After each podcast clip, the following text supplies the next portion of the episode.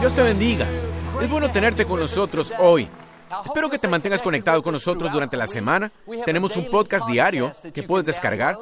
O puedes ir a nuestro canal de YouTube y ver los mensajes cuando gustes.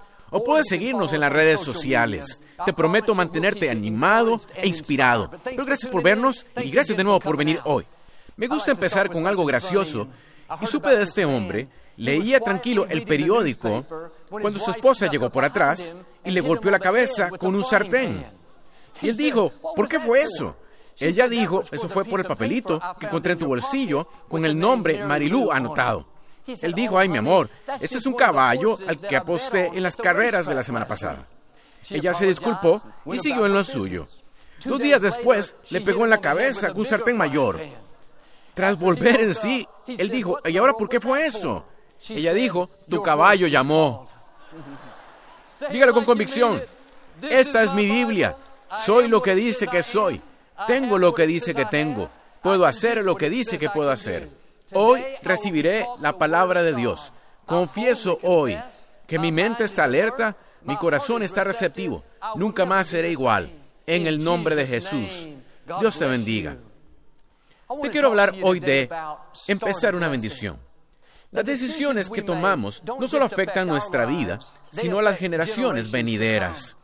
La forma en que vives puede facilitar la vida de tus hijos o puede hacerla más difícil. Puede ser un trampolín para que hagan cosas más grandes o un obstáculo que los detenga. Ninguna persona vive y muere sin influir en otros. La bendición y el favor en los que caminamos hoy no sucedieron solo por ti. Alguien antes de ti sembró semillas para que pudiera ser bendecido. Una madre que ora, un abuelo que honra a Dios, un tatarabuelo que nunca conociste, pero ellos dieron, sirvieron y ahora estás cosechando lo que ellos plantaron. De la misma manera, las cosas negativas con las que lidiamos han sido transmitidas. Adicciones, ira, depresión. Eso no empezó contigo. La buena noticia es que puede terminar contigo.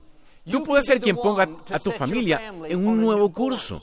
Puedes comenzar una bendición. Puedes comenzar la libertad. Puedes comenzar la plenitud. Puedes comenzar la victoria. Cuando tomas decisiones que honran a Dios, cuando eres generoso, cuando eres fiel, tu vida no solo va a ser más gratificante, más plena, sino que esa fidelidad, esa obediencia, se acredita a la cuenta de tus hijos, de tus nietos, de las generaciones futuras. Y así como lo negativo se transmite, cuanto más lo positivo. Oímos mucho sobre las maldiciones generacionales, pero hay algo llamado una bendición generacional. Dios está llevando la cuenta de cada cosa buena que haces, las veces que perdonas cuando podrías quedarte amargado, las veces que estás dando lo mejor cuando nadie te da crédito. Eso no es ignorado. Está acumulando misericordia, favor, bendición en la cuenta de tu familia.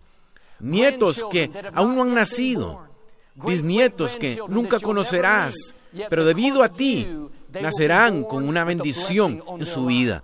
Nacerán con un favor, con el que no tuvieron nada que ver. Es porque tú empezaste una bendición. Hiciste lo correcto.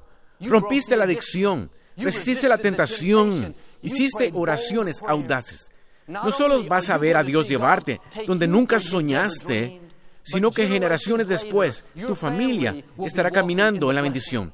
Tus descendientes verán el favor y la victoria gracias a ti. ¿Cómo debería desafiarnos esto a vivir una vida de fe, una vida de excelencia, una vida de generosidad? Quiero que mis descendientes hagan grandes cosas gracias a mí y no a pesar de mí. Nuestros hijos ya tienen bastante que superar sin añadir nuestro lastre negativo. Quiero que miren hacia atrás y digan de ti, Él me hizo avanzar. Ella llevó a nuestra familia a un nuevo nivel. Ellos son la razón por la que Dios me bendijo tanto. En Génesis capítulo 14, Abraham se enteró de que su sobrino Lot y todos sus trabajadores habían sido capturados por unos bandidos. Abraham llamó a sus hombres para ayudar a Lot. Se fueron tras ellos y en medio de la noche los atacaron por todos lados. Rescataron a Lot y a toda su familia y posesiones. Además, recogieron el botín del enemigo. Fue una gran victoria. Y conforme regresaban, Melquisedec, el sumo sacerdote, se encontró con Abraham para felicitarlo. El versículo 20 dice, Abraham dio a Melquisedec el diezmo de todo lo que recuperó. Ese es el primer lugar en las escrituras donde vemos el diezmo, el 10% de nuestros ingresos. Abraham no tenía que hacer eso, no era requerido, pero era un dador. Reconocía que todo lo bueno venía de Dios. Parecía ser algo bueno hacerse, solo ser generoso, pero era más significativo que eso. Abraham tuvo un hijo llamado Isaac. Isaac tuvo un hijo llamado Jacob. Y Jacob tuvo un hijo llamado Levi. Levi nació cuatro generaciones después de Abraham.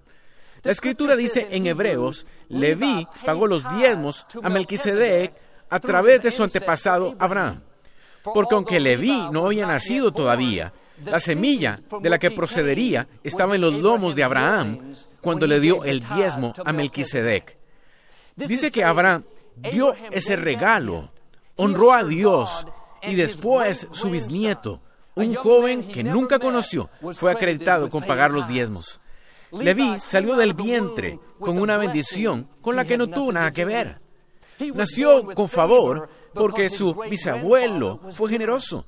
Tenía esa ventaja porque alguien en su línea familiar, alguien que le precedió, empezó una bendición. Cuando Abraham dio, no solo lo bendijo, no solo vio el favor, sino que esa obediencia se acreditó a la cuenta de Leví. Cuatro generaciones después, Dios dijo, todavía recuerdo el bien que hizo tu bisabuelo. Todavía recuerdo cuando me sirvió, cuando fue generoso. Ahora te voy a bendecir debido a él. La escritura dice en Malaquías, cuando diezmas tus ingresos, cuando seas generoso, cuando pongas a Dios en primer lugar, Él abrirá las ventanas del cielo y derramará una bendición que no podrás contener. Eso no solo significa que tendrás un desbordamiento, significa que no podrás contenerlo en tu generación.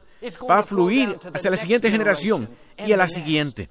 Porque honraste a Dios, porque haces lo correcto cuando es difícil, porque das y te sacrificas. Dios está acreditando eso a tu cuenta y a la cuenta de tu descendencia. Son bendiciones que no puedes contener. David lo expresó así, mi copa está rebosando. No solo hasta tener abundancia, sino se derrama hacia mis hijos, se derrama hacia mis nietos. Nacieron con una ventaja, gracias a ti. Tú empezaste el favor, empezaste la libertad, empezaste la abundancia. Cada decisión correcta que tomas se acumula en tus descendientes. No desistas de hacer lo correcto. Sigue honrando a Dios. Sigue dando, sigue tomando el camino correcto. Estás juntando bendiciones, juntando misericordia, juntando favor. Lo he visto en mi propia vida. No llegué a donde estoy por mí mismo. Las personas que me precedieron honraron a Dios.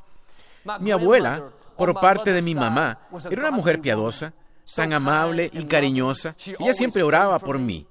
Mi abuelo, su esposo, era un dador. Vivía para ayudar a los demás. Fue criado en pobreza y su padre murió cuando él tenía ocho años.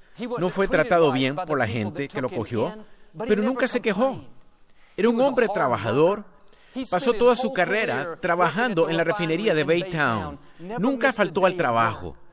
Y cuando se jubiló, venía a la iglesia durante la semana y hacía reparaciones. Lo oía bajo los edificios portátiles, trabajando en la fontanería, arreglando algún tipo de problema. Cuando falleció, a los 96 años, encontramos un libro en el que llevaba un registro de todas sus donaciones, escrito a mano. Tenía la fecha, la cantidad que había dado y dónde lo había dado. 30 dólares para Lakewood, 20 dólares para Central Baptist, 12 dólares para el Fondo de Construcción, décadas de donaciones listadas en este libro. No me sorprende que sea bendecido. No me sorprende que haya entrado en casas que no construí, viñedos que no planté, las personas que me precedieron honraron a Dios. Ahora camino en la bendición, en parte debido a ellos. Mi abuelo no pudo contenerlo todo. Su generación no pudo contenerlo todo lo que Dios quería hacer. Su copa se desbordó y se derramó sobre mí. Eso es lo que sucede cuando eres fiel, cuando eres generoso, cuando mantienes a Dios en primer lugar. Empiezas una bendición que no puedes contener. Dios tiene en mente algo mucho más grande que lo que tú tienes en mente.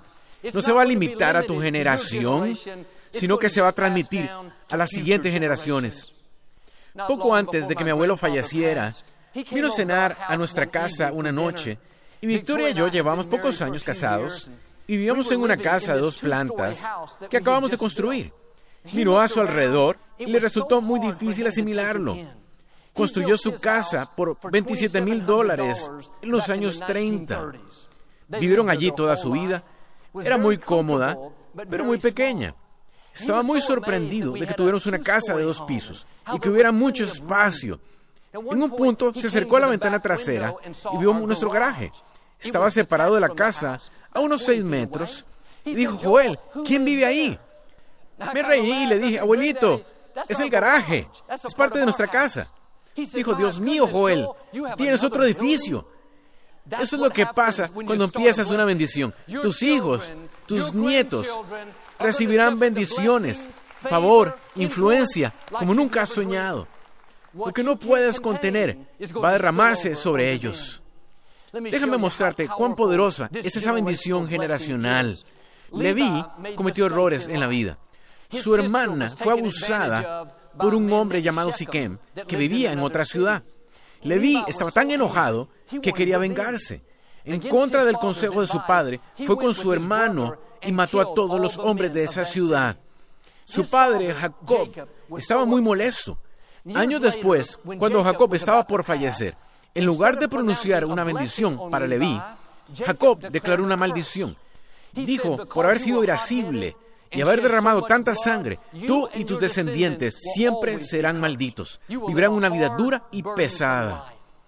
Parecía que había perdido la bendición y el favor debido a sus malas decisiones. Años después, Moisés bajó de la montaña tras recibir los diez mandamientos. Vio a los israelitas adorando un becerro de oro, festejando, haciendo todo tipo de cosas malas. Estaba tan molesto que gritó, ¿quién está del lado del Señor?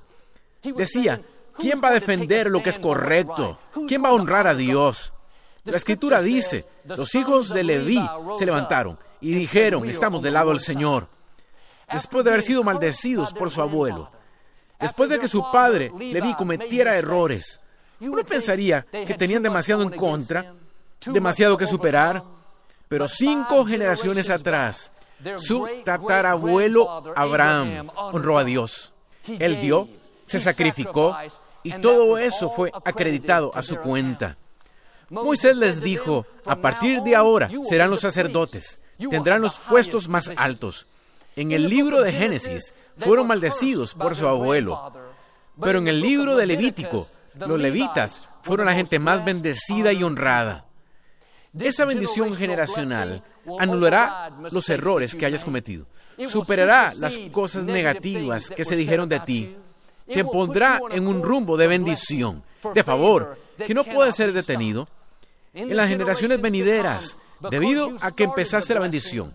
Tu descendencia va a ver la bondad de Dios en formas que no tienen sentido, favor que no merecían, misericordia cuando cometieron errores. Quizá tengas hijos, nietos que están descarriados, familiares que no están tomando buenas decisiones. No te preocupes, ellos volverán. La escritura habla de cómo puedes almacenar misericordia para tus hijos y futuras generaciones. Porque estás haciendo lo correcto. La misericordia va a la cuenta de tu descendencia.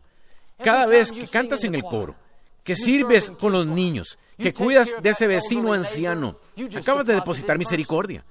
Cuando vas de la milla extra en el trabajo, tienes una buena actitud cuando las cosas no van como quieres. Te sacrificas para dar cuando podrías usar esos fondos para algo que quieres. Eso no pasa desapercibido para nuestro Dios. No solo vas a ver una cosecha, sino juntas misericordia. 23 años tras la muerte de David, su hijo, el rey Salomón, estaba en el trono. No estaba tomando buenas decisiones. Se casó con esposas extranjeras, empezó a adorar sus ídolos.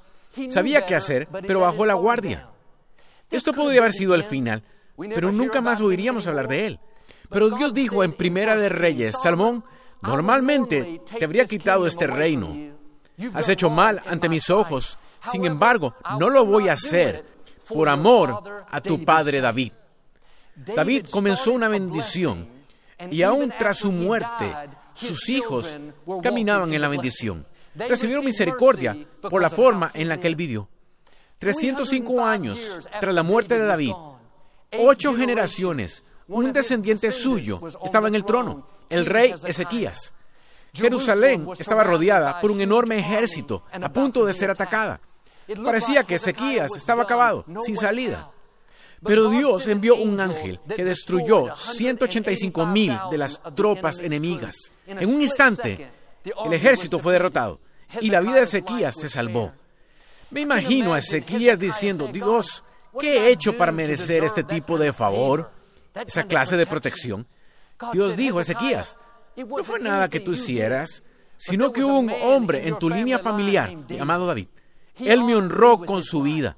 Comenzó una bendición almacenó misericordia. Ahora 305 años después, estás caminando en el favor, la protección, la bendición que Él depositó en tu cuenta. Hay personas en tu descendencia que van a ver la misericordia porque has empezado una bendición. Eres el David. ¿Estás honrando a Dios? Él ve que tomas el camino correcto. Él te ve cuando te esfuerzas para ser bueno con ese amigo. Te ve resistiendo la tentación te ve levantándote temprano para agradecerle, no solo va a mostrarte bendición, sino que esa bendición no la vas a poder contener, se va a derramar a tus hijos, a tus nietos, a la gente en tu descendencia. Ellos van a nacer con una bendición por causa tuya. Nacerán con favor porque eres un dador. Nacerán con misericordia porque mostraste misericordia. Nacerán con una ventaja debido a tu fidelidad. Conocí a un hombre después del servicio, cuando tenía poco más de 20 años. Perdió el rumbo de su vida. Estaba desanimado y no sabía qué hacer. Y una noche caminaba por el centro de la ciudad sin ningún propósito. Mi papá iba para un evento y lo vio al cruzar la calle. Sintió compasión por él, así que se acercó y le empezó a hablar. Le dijo que Dios tenía un plan para su vida y que los sueños que tenía en su interior aún podían realizarse, que tenía un futuro brillante. Fue como si algo se despertara en su interior. Su pasión y su propósito volvieron a la vida. Mi papá le dio un billete de 100 dólares, lo abrazó y se marchó. Aquel joven empezó a llorar. Contó que aquel fue un momento decisivo en su vida. Volvió a ponerse de pie, volvió a la escuela, terminó sus estudios universitarios Estudió medicina y se convirtió en cirujano. Hoy tiene mucho éxito. Es un líder en su campo. Y me dijo, Joel, nunca pude agradecerle a tu padre, pero quería al menos agradecerte a ti. Me entregó un cheque para el ministerio, muchas veces más que los 100 dólares que le dio a mi padre. ¿Cuántas veces he mirado atrás y he dicho, gracias papá, me hiciste la vida más fácil? Gracias abuelito, tus sacrificios me hicieron avanzar en el camino. Gracias, abuelita. Gracias, mamá. Tus oraciones, tu amor, tu devoción me han impulsado a donde no podría llegar por mí mismo. Mucha gente ha puesto cosas buenas en mi cuenta. Nada con lo que yo tuviera que ver. Ahora, quiero asegurarme de mantener esa bendición avanzando. No voy a claudicar y tomar el camino más fácil. No voy a vivir egoístamente y a pensar solo en mí. No voy a ser mediocre, voy a ser excepcional. No voy a conformarme con la mediocridad, voy a creer a lo grande, voy a dar pasos audaces. Quiero vivir mi vida de tal manera que dentro de unos años mis hijos, mis nietos, miren atrás y digan, estoy mejor gracias a Joel, fundador, fue excelente, fue fiel, estableció nuevos estándares. ¿Cómo debería desafiarnos esto? Hacer lo mejor de nosotros. No desviarnos por cosas insignificantes, ofendernos, tratar de vengarnos de la gente, claudicar, ceder a las mismas tentaciones, mediocre. No quiero esforzarme en ser lo mejor, Joel, estoy cansado. No, empieza una bendición. Haz que tu vida cuente. Estás afectando a las generaciones venideras. Porque tú puedes heredar bendiciones, favor, generosidad, fidelidad. O puedes heredar disfunción, amargura y mediocridad. Eso puede ser lo que te han heredado. Puede que no hayas tenido muchas cosas buenas en tu cuenta. Eso significa que tú eres el que empieza la bendición. Tú eres quien empieza el favor, quien empieza la libertad. Dios cuenta contigo para elevar el nivel. para llevar a tu familia a un nuevo nivel. En la escritura, la esposa de Isaac, Rebeca, era muy deshonesta. Manipuló a sus hijos, hizo que su hijo Jacob se vistiera como su hermano Esaú para engañar a su padre. Engañó a su marido para salirse con la suya. Su hijo Jacob resultó ser igual que ella. Era engañador, deshonesto, engañó a su hermano para quitarle su primogenitura. El tío de Jacob, un hombre llamado Labán, tenía el mismo problema. Engañó a Jacob. Ese fue un espíritu de engaño que siguió pasando de generación en generación. No fue coincidencia que la madre lo tuviera y el hijo y el tío. Continuará hasta que alguien tome la decisión de que va a comenzar una bendición. No van a seguir heredando la disfunción, las adicciones, la amargura. Jacob llegó a un punto en el que estaba cansado de vivir así. Toda su vida había sido un engañador, estafando gente, siendo deshonesto. Quería hacer las cosas bien. Bajó al arroyo para estar a solas con Dios. Esa noche vino un ángel y le dijo, Dios está cambiando tu nombre. Ya no te llamarás Jacob, que significa embacador. Tu nuevo nombre será Israel, que significa príncipe con Dios. Salió de allí con una nueva actitud y una nueva pasión por hacer lo correcto. Sabía que necesitaba pedirle perdón a su hermano Esaú. Llevaban años distanciados.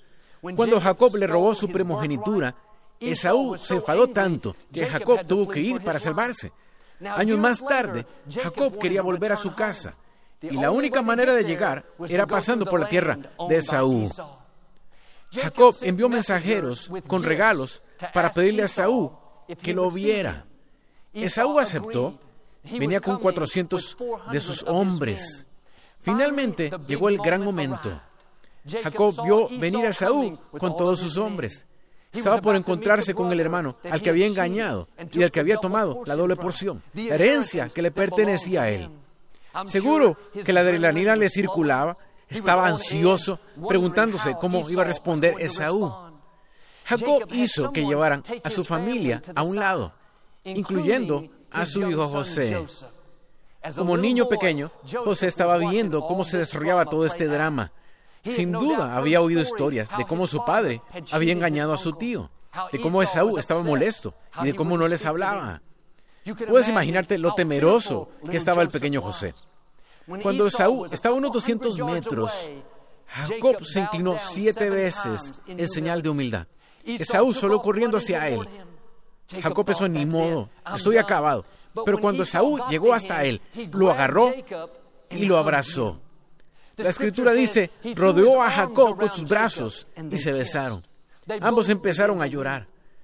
Me imagino a Esaú mirando y preguntando, ¿quién es toda esta gente? Jacob dijo, esa es mi familia. Bueno, ¿y quién es este niñito? Ese es mi hijo José, es tu sobrino. Puedo ver a Esaú acercándose y abrazando al pequeño José. Lo que Jacob pensó que sería un conflicto y una disputa resultó ser un increíble acto de bondad una increíble muestra de misericordia. Adelantámonos muchos años después. Ahora este niño José es un hombre adulto. Ha sido traicionado por sus hermanos, vendido como esclavo, acusado falsamente y puesto en prisión. Después de 13 años fue reivindicado y ascendido a primer ministro de Egipto. Una gran hambruna en la tierra, pero debido a la bendición de José, que tenía una gran sabiduría, ayudó a los egipcios a almacenar alimentos y tuvieron abundancia. Un día, los hermanos de José, los mismos que lo arrojaron a la fosa, aparecieron en el palacio buscando comida. José salió a su encuentro, pero no lo reconocieron. Hacía años que no lo veían. Se inclinaron ante José en señal de respeto, de humildad. De repente, José recordó aquella vez siendo un niño en la que vio a su padre inclinarse ante Esaú. Es la misma escena pasando, pero esta vez él no es el niño, sino que está en la posición de Esaú. Recordó cómo Esaú se apiadó de su padre y cómo los trató con amabilidad y respeto. José miró a sus hermanos cuando se podría haber desquitado, cuando se podría haber vengado.